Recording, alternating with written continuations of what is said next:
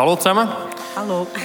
Wir sind einigermaßen spontan angefragt worden, ein Statement abzugeben zum Thema «Wie du mir, so ich dir». Ich muss allerdings ehrlich sein, mir ist nicht so viel zu Sinn gekommen dazu. Sibi, spontan? Also spontan kommt mir etwas zum Thema «Wie du mir Sinn». Zum Beispiel, dass du heute schon wieder vergessen hast, dein Geschirr in die Abwaschmaschine zu tun. Und du hast es einfach nur auf die Ablage gestellt. Ja, logisch, ich habe noch andere Zeug rausgetragen und dann habe ich, mein, habe ich es versorgt und dann habe ich mein Teil vergessen. Ja, wie immer, oder? Nein, nicht wie immer. Sorry, ab und zu kommt das vor. Aber du, du weißt haargenau immer und nie sind Wörter, die man in einer Ehe nie sollte brauchen Das weisst du schon aus dem Ehevorbereitungskurs, oder? Mm, ja, welche, die wir genau gemacht haben. Hm? Äh, der halt aus irgendeiner anderen Ehekurs oder so.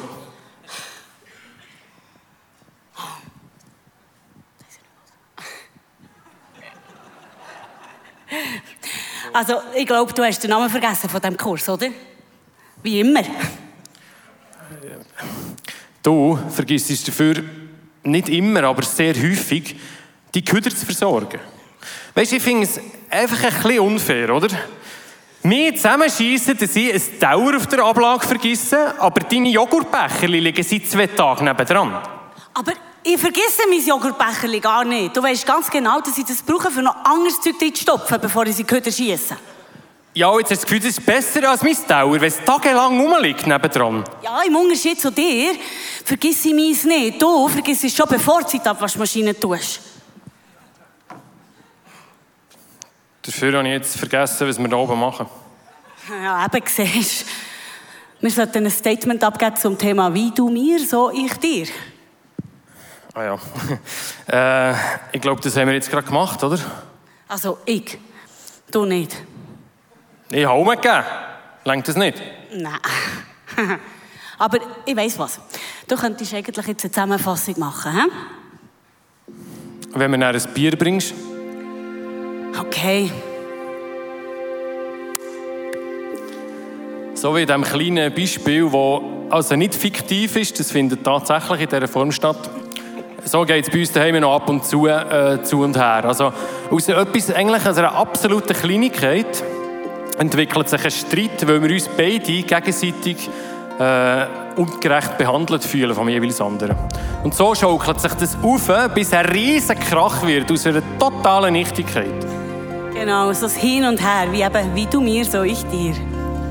Und irgendwann sind wir dann an einem Punkt, wo wir überhaupt nicht mehr klar denken können. Oder? Und dann müssen wir irgendwie einen Schritt zurück machen, es einfach ein bisschen ruhen, äh, den Gring verlüften raus, einfach bis wir wieder normal können denken können.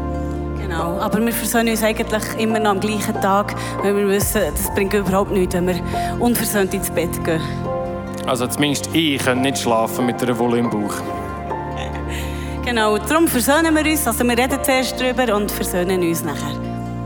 Weil schlussendlich ist auch das eine Form von «Wie du mir, so ich dir». Wenn ich dir vergeben kann, dann kannst du mir auch vergeben und umgekehrt. Genau.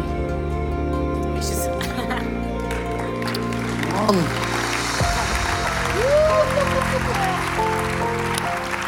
Mein Gott, das kommt mir so mega bekannt vor. Das ist krass, Oger. Also das Thema ist beziehungsweise komm, lass es gut sein. Und äh, ich habe schon letztes Mal gesagt, ähm, in einer Freundschaft, auch in einer Small Group, auch in einer Church oder in einer Familie, man wird immer wieder enttäuscht. Und das Wort Enttäuschung kommt, ich habe mich getäuscht. Warum habe ich mich getäuscht? Weil man hat so ein ganz wunderbares Bild, wenn ich jemand gefunden habe, eine Frau, einen Mann, und wenn ich dann mal Kinder habe, dann läuft alles mega gut. Ist schon mal aufgefallen, wenn Leute keine Kinder haben, sagen sie, oh, ich bekomme keine Kinder. Haben Leute Kinder, sagen, oh, ich habe Kinder. Fliegen Leute aus, sagen Leute, oh, meine Kinder sind nicht mehr da. Mir fällt auf, Leute weinen immer. Immer.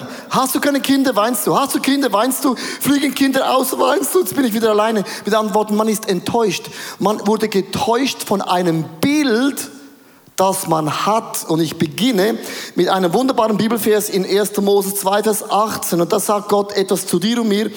Und Gott, der Herr, sprach, es ist nicht gut, dass der Mensch alleine sei. Ich will ihm eine Hilfe machen, die ihm entspricht. Also, wir Männer sagen, Gehilfe, eine Hilfin. Oh, yeah, mal, cool. Kann ich einen Arm hören von allen Männern? Wer hat nicht gerne eine Gehilfin? Jemand, der hilft zu Hause? Männer, ist doch geil, oder? Tut nicht so theologisch, als würde sie alles schon wissen. Und wenn man diesen Bibelvers vorliest, sagen alle Frauen, genau die Bibel beginnt ein bisschen unvorteilhaft für uns Frauen. Weil es gab oft ein Bild, aber das ist schon lange nicht mehr der Fall. Äh, die, die Frau ist zu Hause, sie ist die Gehilfin, sie hilft und der Mann ist der Spaßfaktor. So, Martin Luther hat das übersetzt, die Frau ist eine Gehilfin oder eine Hilfin. Das kann man so übersetzen, aber muss man nicht so übersetzen. Warum? Hebräische Sprache ist mehr als ein Wort. In einer hebräischen Sprache kann ein Wort wie einen Blumenstrauß etwas bedeuten. Im Hebräischen hat dieses Wort verschiedene Bedeutungen. Zum Beispiel das Wort Gehilfin, liebe Frauen, liebe Männer, bedeutet, es ist ein Kontrast. Es ist eine Ergänzung. Merkst du, eine Ergänzung ist nicht jemand, der hopp, geh, hol, bring sondern es ergänzt dein Leben. Es bringt einen Kontrast in dein Leben. Und jetzt stell dir mal vor, als Gott diesen Adam, den ersten Menschen, erschaffen hatte. Und da war es ihm mega langweilig. Es war ihm total langweilig, weil er war ja nur sich selber. Spiel mal Ping-Pong alleine. Geh mal alleine ins Kino. Geh mal alleine Pockenspieler, du gewinnst immer. Alleine ist es mega langweilig. Und Gott sagt, du brauchst ein Gegenüber, einen Kontrast. Und dann macht das sie die wunderbare Eva. Und dann sind sie zusammen. Und dann stell dir mal vor, Gott kommt in den Garten Eden und sagt, und wie ist? Sagt Adam, es ist hyper, hyper, hyper. Die Frau, die ist ja richtig, also die ist, also Gott, ich habe Schmetterlinge im Bauch, es kribbelt überall, es ist nur noch hyper, hyper, hyper, hyper, hyper.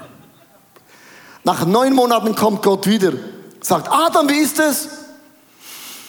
Kann ich die umtauschen? Die ist ja nur schwierig, die macht ja nur Probleme. Wo ist das hyper, hyper, hyper hingekommen? Und Gott sagt, nein, sie ist nicht schwierig. Sie ist deine Ergänzung. Ergänzung, Eisen schleift Eisen. Deine Ergänzung ist immer dein bester Life Coach. Die Leute, die dich nerven, bringen dich extrem weiter, weil sie holen etwas aus dir raus, was zum Himmel stinkt.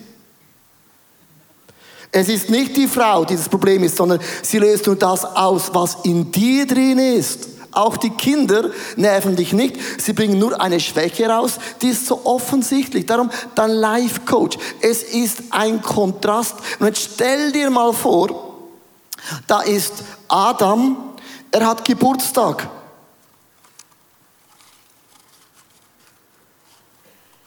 Geburtstag. Adam ist alleine. Happy Birthday. Happy Birthday, Adam. Du sagst, Leo, es sieht bescheuert aus. Hast auch die Krone. Ja, wenn du alleine bist, kann alles bescheuert aussehen, weil du bist ja alleine. Und darum sagt die Bibel, es ist nicht gut, dass du alleine bescheuert eine Party feierst. Du brauchst Ergänzung, du brauchst einen Kontrast und das ist ein Kontrast. Ich habe Geburtstag.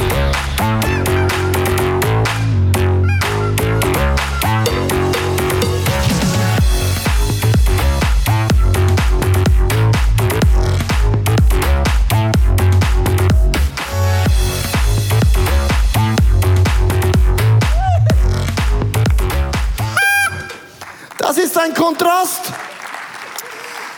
Aber das Problem ist, wenn du einen Kontrast hast, bist du nicht mehr alleine. Und dieser Kontrast kann sehr oft nerven im Leben. Also, zum Beispiel, du kannst eine Party alleine feiern.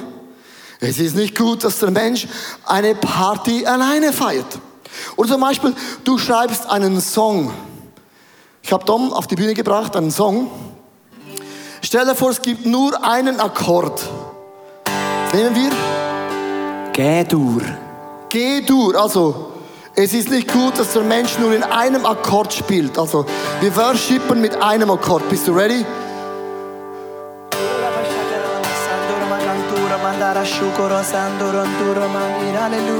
Also, jetzt gehen wir in den Refrain.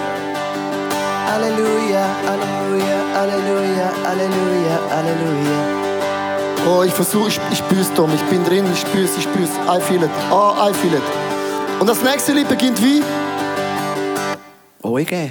Genau gleich wieder. Okay, wieder weiter. Mein Gott, ist das langweilig. Merkst du, das ist, das macht depressiv. Depressiv. Merkst du, alleine macht mega depressiv. Oder stell dir mal vor, du kochst immer nur mit Eier. Alles ist Eier. Eier Kaffee, Eier Tee, Eier Getränk. Alles ist Eier. Stell mal vor, wie du furzt. Alles ist Eier. Oder ähm, zum Beispiel du malst ein Bild und deine Farbe ist nur weiß. Alles ist weiß. Sagen Leute, wow, krass, dieses Bild ist weiß. Es hat sich für 10.000 Dollar verkauft und du sagst, ich verstehe das Bild nicht, das muss Kunst sein, aber es ist einfach weiß. Merkst du, ein Bild weiß ist auf die lange Sicht mega weiß.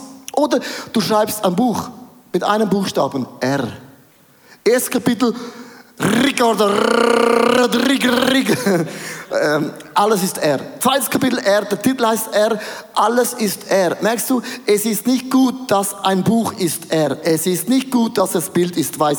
Es ist nicht gut, alles in G-Moll. Es ist nicht gut, alles mit Eier. Mit anderen Worten sagt die Bibel, wir brauchen einen Kontrast. Wir brauchen eine Ergänzung. Und schau das Bild an, merkst du, eine Gehilfin bedeutet, du brauchst Ergänzung, du brauchst einen Kontrast, aber Kontraste in unserem Leben bringt Stimmung, bringt Leben und es löst Probleme aus. Darum drei Gedanken mit meiner Frau zusammen, damit sie auch ein bisschen meine guten Seiten heute beleuchten kann. Ich habe letztes Mal ihre Seiten sehr gut beleuchtet. Ja, sie hat einen Podcast gehört und gesagt, jetzt brauche ich auch die Bühne. Hab gesagt, schneide es raus. Erstens, ich schätze deine unterschiedliche Art. Dein Kontrast ist eben gegensätzlich und man muss es schätzen von ganzem Herzen. Ja, als Leo und ich uns kennengelernt haben, da war ich ziemlich unsicher und auch recht scheu. So in einer Gruppe, von unserer Jugendgruppe, bin ich sehr oft einfach rot angelaufen und ich hätte mir gewünscht, in eine Gruppe so dazu zu gehören oder den Zugang zu finden und irgendwie war ich einfach zu scheu und zu unsicher und äh, fühlte mich in einer Gruppe oft nicht so wohl. Jetzt kannst du dir vorstellen, habe ich Leo kennengelernt, meine Jugendgruppe hat seine Jugendgruppe eingeladen und am Tisch, wo Leo saß, da war Party, wie ihr euch das so vorstellen könnt.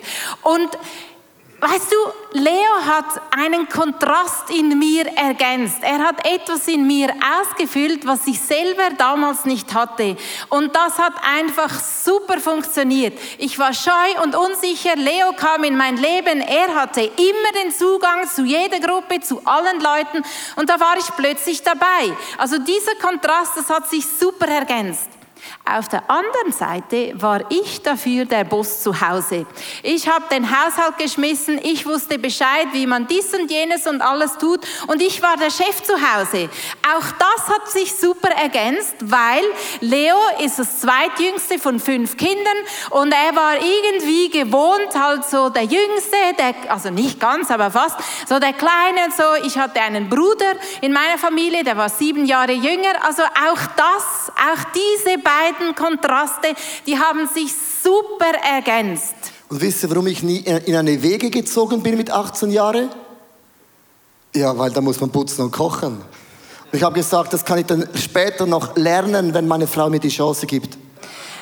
Ja, und das hat sich alles super ergänzt über all die Jahre, tiptop, wunderbar gegangen. Aber das Problem kommt dann, wenn Ehepaare, wenn Menschen sich verändern. Und das ist bei uns geschehen. Wir haben uns verändert. Weißt du, wenn das alles so gut harmoniert, ist super. Aber wehe, du drehst ein kleines Zahnrädchen im ganzen Getriebe, dann fällt etwas auseinander. Und das ist zum Beispiel bei mir geschehen. Eines Tages kam ich nach Hause und habe gesagt, Leo, jetzt ist fertig. Jetzt packe ich deine Koffer nicht mehr, wenn du auf Reisen gehst. Und ähm, irgendwie so ähnlich wie bei diesem Clip hat es vielleicht auch bei uns ausgesehen damals. Babe, hast du den Müll schon rausgebracht? Mach ich morgen. Hast du das Bad geputzt? Mach ich morgen. Hast du den Geschirrspüler wenigstens angeräumt? Mach ich morgen. Morgen, morgen, morgen. Ich höre immer nur morgen. Hast recht, das schaffe ich morgen meist gar nicht. Ich mache es einfach übermorgen. Ja, weißt du, so einfach wie das bei diesen beiden aussieht, lässt sich diese Dinge ja nicht einfach lösen. Äh, man merkt, dass Dinge nicht mehr stimmen, dass es einfach nicht mehr übereingeht. Aber die Frage ist, was mache ich damit? Und es fängt an zu nerven und man baut eine Mauer auf. Man baut vielleicht unsichtbar eine Mauer auf. Man fängt an, sich zurückzuziehen. Man fängt an, sich zu nerven. Und man weiß einfach nicht, wie man die Dinge anspricht.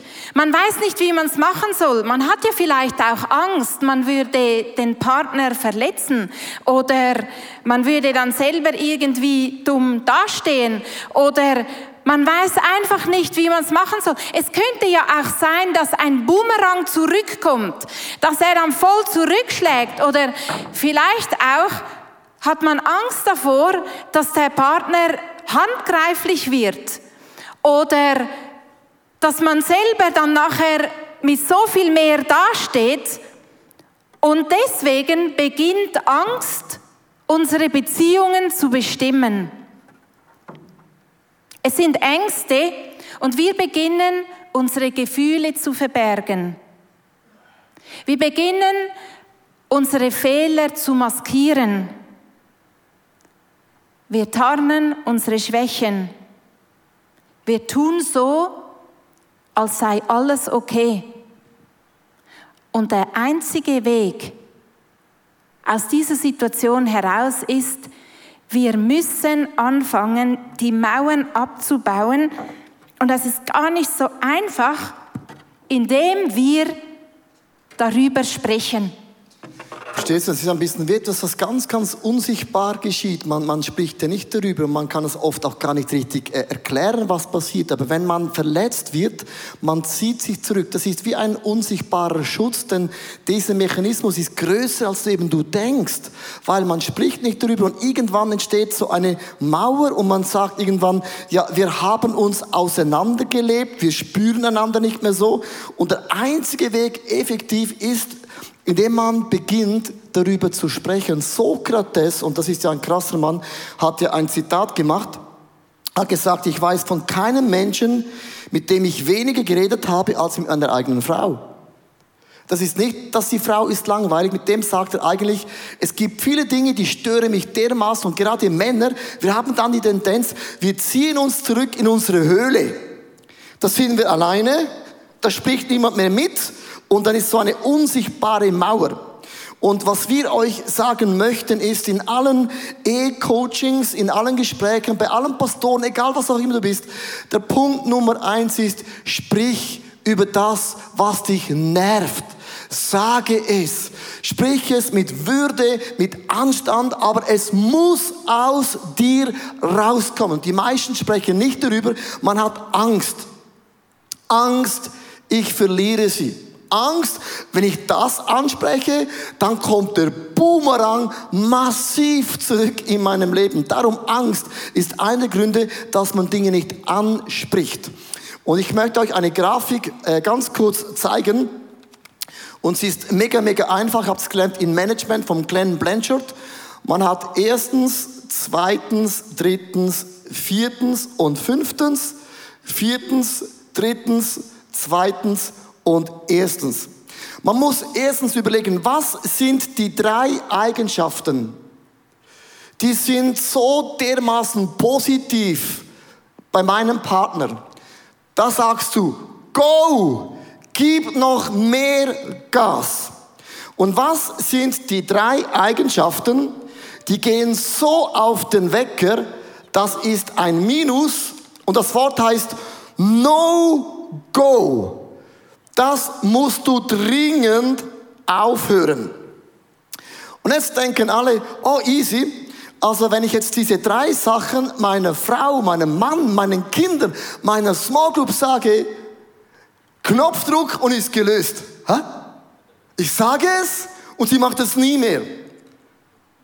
You dreamer du. Und das möchte ich euch eine ganz einfache Sache erklären. Ist genau das Gleiche. Wenn du am neuen Jahr dir Neujahrsvorsätze machst, wie lange geht es, bis Leute wieder aufhören? Zwei Tage? Eine Woche. Nach einer Woche sind alle Vorsätze wie angefangen auch, so sind sie wieder weg. Weißt du warum? Weil die Ziele, die man sich steckt, sind so unrealistisch groß. Man muss diese drei Eigenschaften, die eine Frau, einem Mann auf keinen Fall mehr tun darf, muss man beginnen, jetzt kommt das Wort, in super, super petit little bit, hyper kleine Schritte, super kleine Schritte, muss man das lernen umzusetzen. So klein, dass du denkst, das ist ja zu easy. Susanne, erklär uns einen kleinen Schritt, wie man das macht.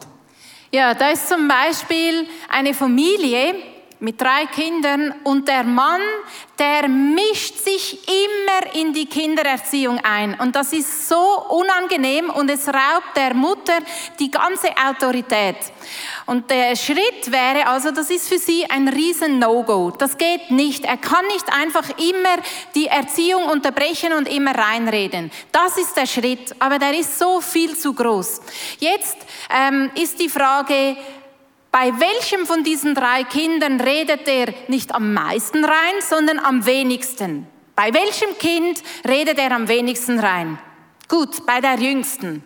Okay, dann beginnen Sie bei der Jüngsten. Und jetzt ist noch die Frage, bei welcher Tageszeit zum Beispiel redet er bei der Jüngsten am wenigsten rein? Das wäre dann das Nachtessen in Ihrem Fall.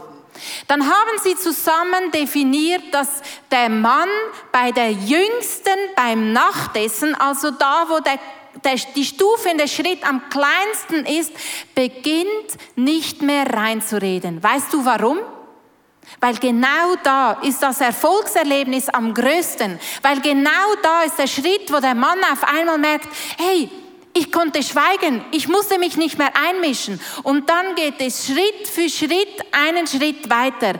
Aber beginne bei dem, was dir am einfachsten fällt, in diesem ganzen No-Go mit dem kleinsten Schritt anzufangen, einen Unterschied zu machen.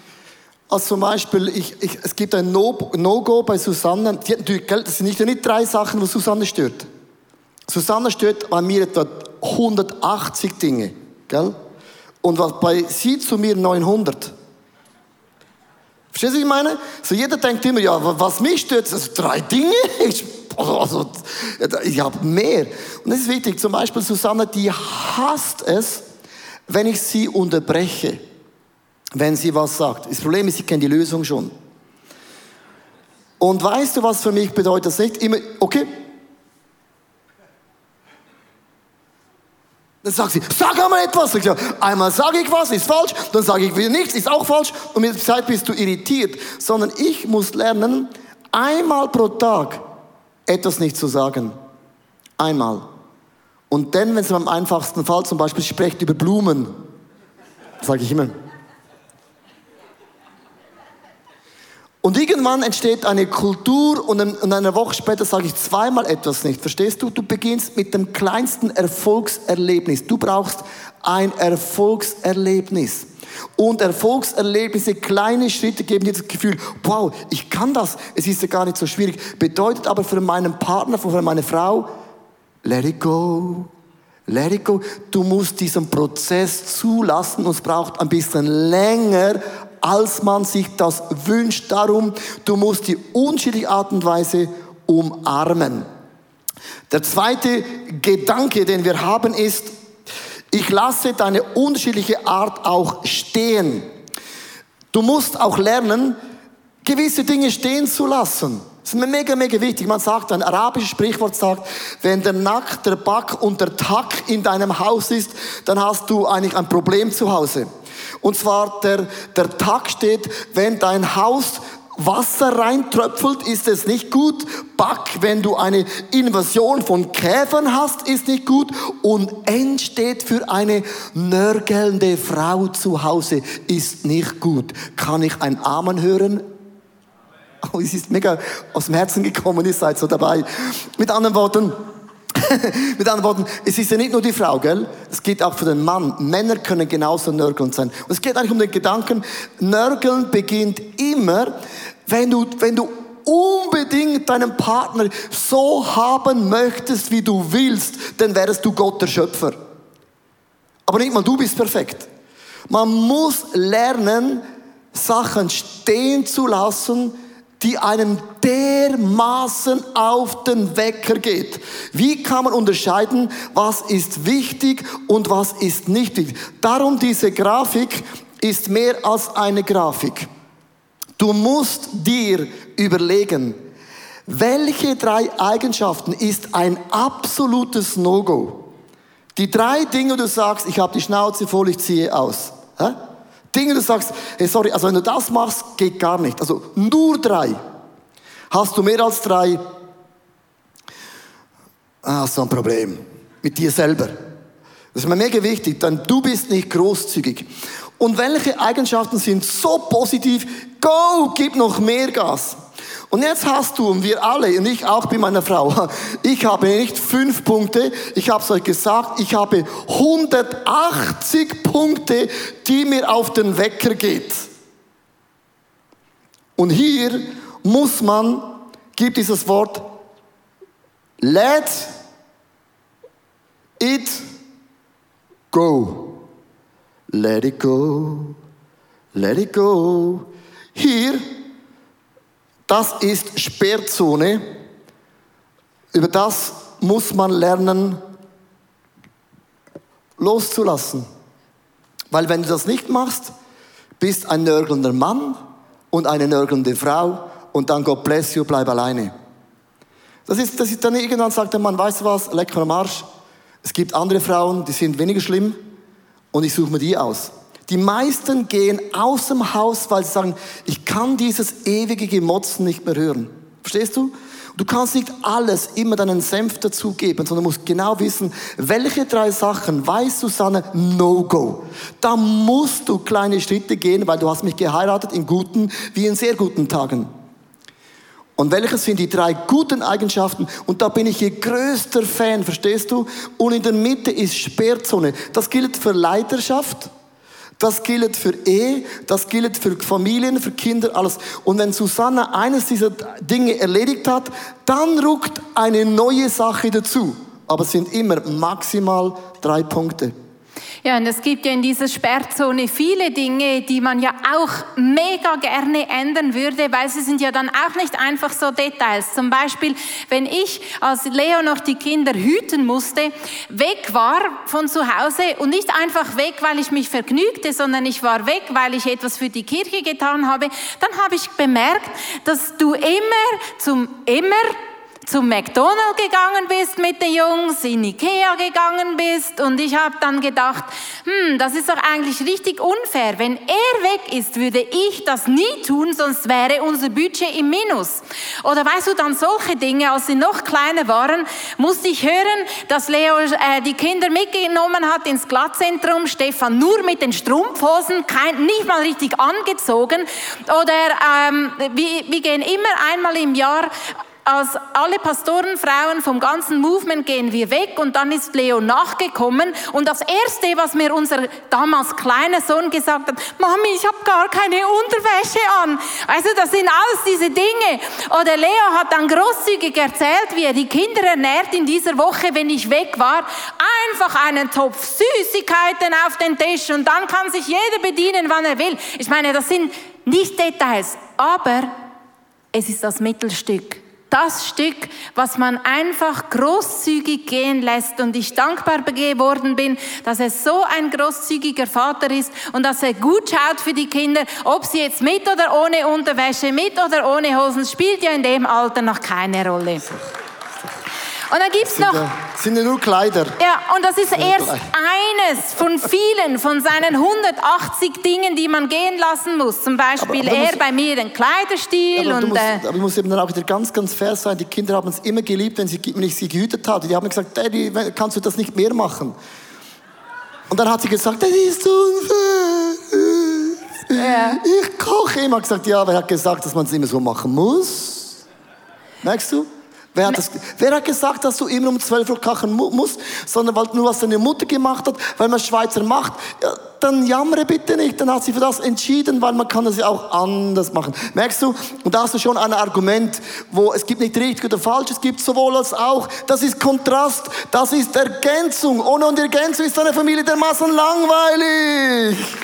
Und es ist, Ist auch meine tut- Meinung. Ja, genau. Für mich ist wichtig zu wissen, das gehört zum Mittelstück, weil wir die ersten drei No-Gos und die ersten drei Goes definiert haben. Dann weiß ich, das gehört zur Mitte und das muss ich gehen lassen. Und diese No-Gos ist, wenn meine Frau sagt, ich hasse das, dann ist es keine Diskussion.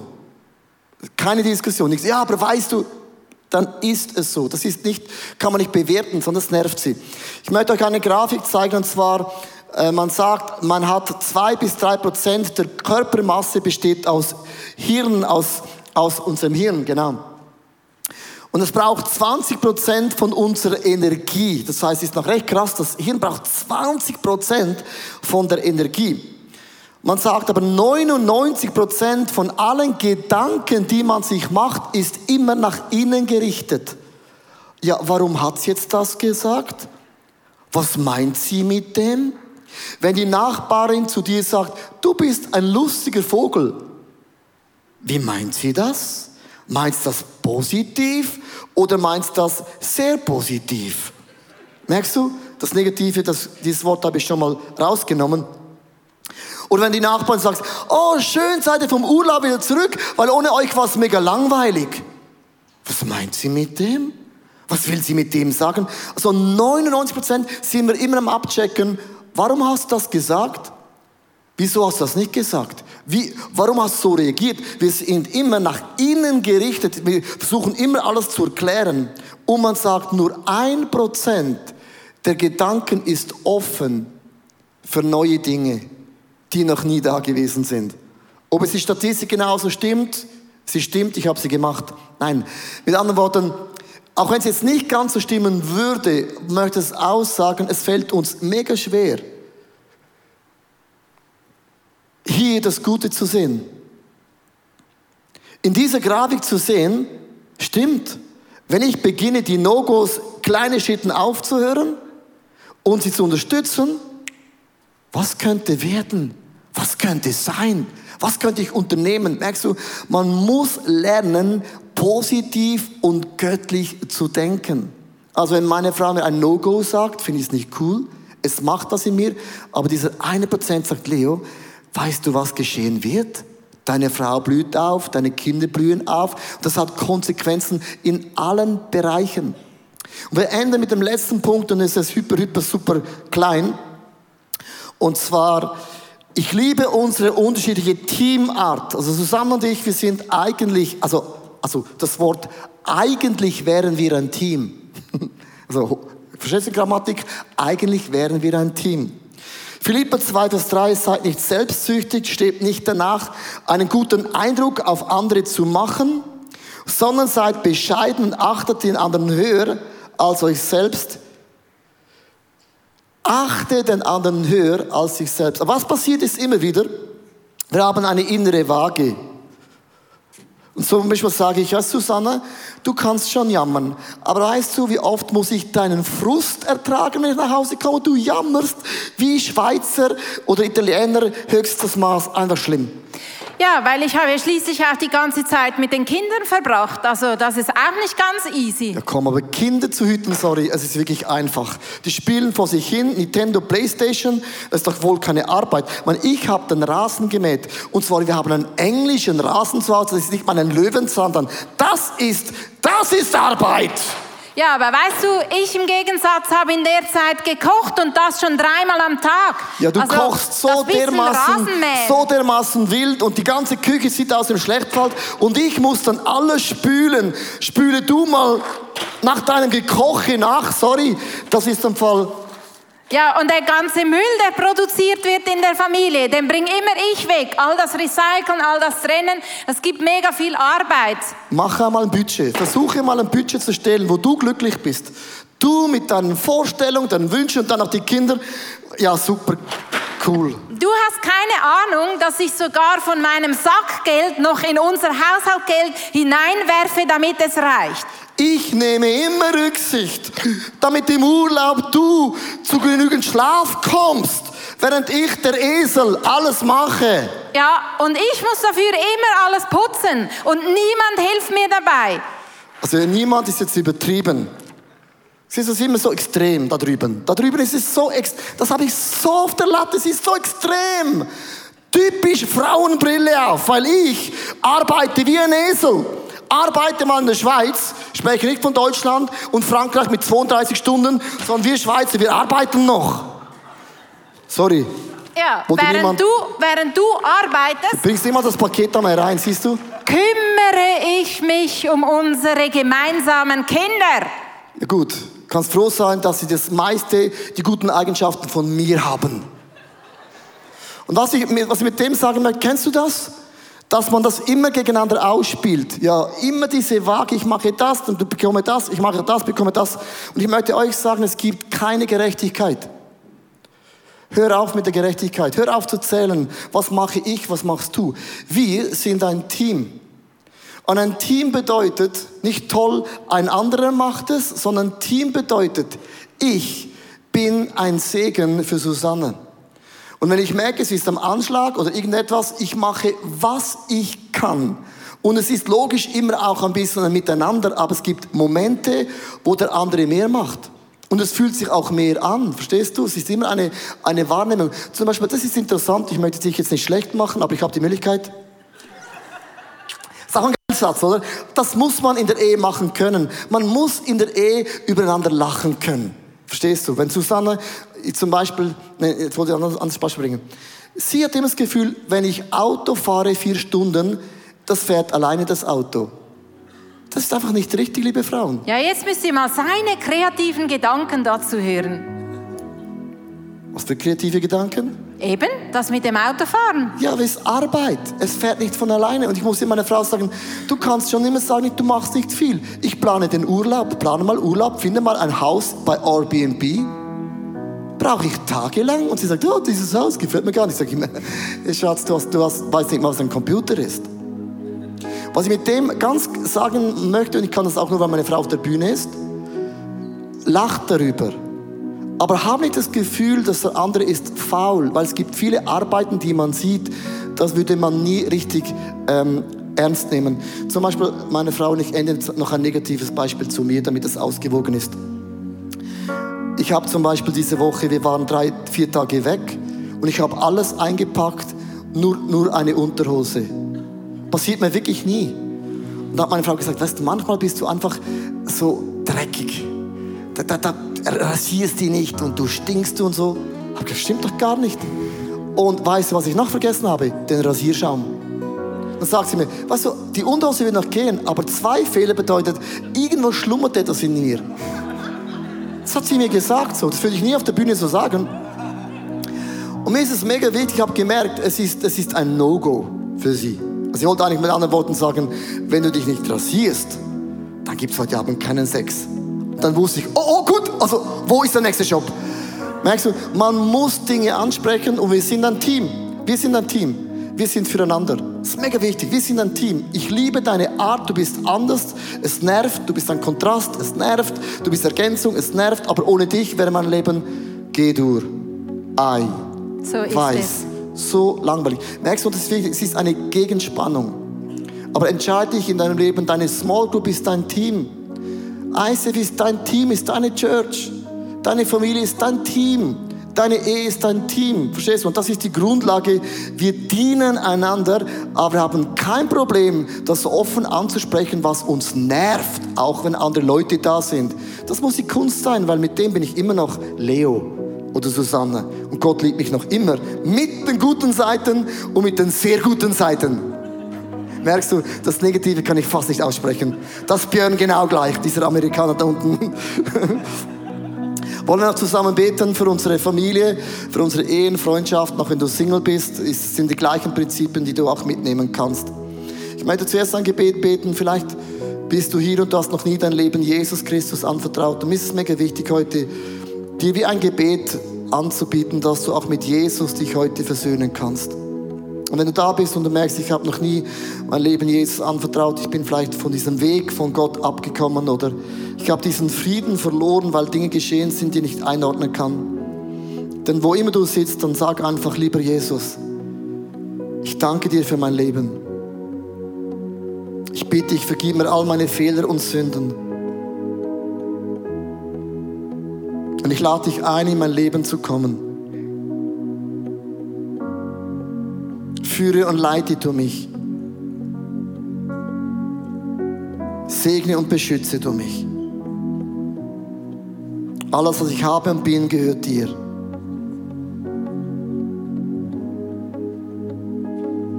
Dieses Gebet hatte ich wieder verknüpft mit diesem Gott im Himmel. Jetzt wollen wir beten für alle, die die Single sind, die verlobt sind, verheiratet sind, geschieden sind, vielleicht auch du hast einen Partner in deinem Leben verloren. Wir beten ganz zusammen. Himmlischer Vater, hier sind wir und danke für die Möglichkeit, dass wir in den Menschen, die uns nahe stehen, sei es an der Arbeit oder auch in der Ehe, in der Partnerschaft, dass wir Dinge sehen können, die positiv sind und hilf uns, diese Dinge festzuhalten. Und ich danke dir, dass du uns auch hilfst, Dinge anzusprechen, die einfach uns, die für uns ein No-Go sind. Hilf uns, dass wir sie auf diese Weise ansprechen können, dass sie auf den Tisch kommen und dass sie klar sind und dass sie einfach ähm, beim anderen auch ankommen. Und dann bringe ich dir heute dieses große Zwischenstück und lass es gehen.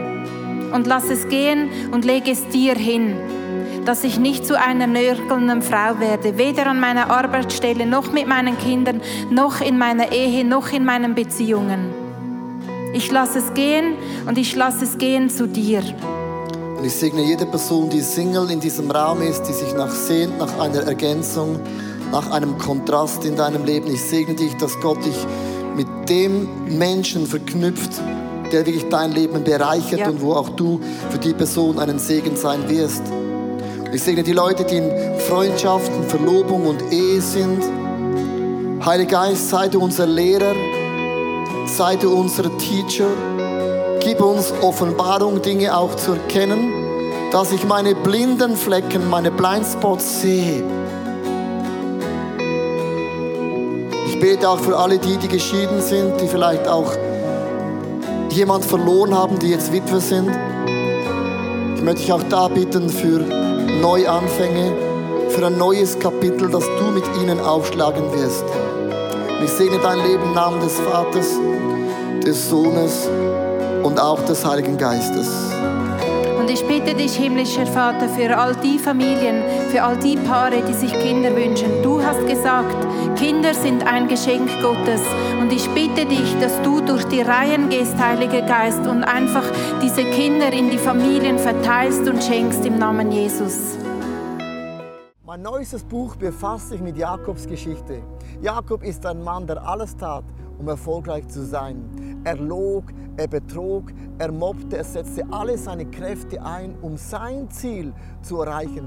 Durch verschiedene göttliche Erlebnisse lernt er eine neue Einstellung und eine Lektion des Lebens, nämlich, dass Gott für ihn kämpft.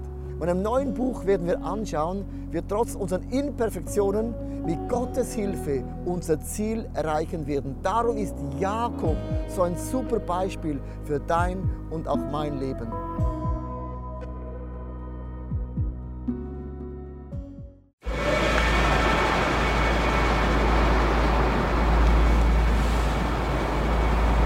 Manchmal frage ich mich, wenn alles andere versagt und zerbricht, Was bleibt zurück? Warum sind wir von überall hierher gekommen? Weil am Ende vom Tag nichts anderes Bestand hat. Wie würde das aussehen? Was wären die Konsequenzen von etwas so Radikalem? Wie würde es aussehen, Jesus tatsächlich zu folgen?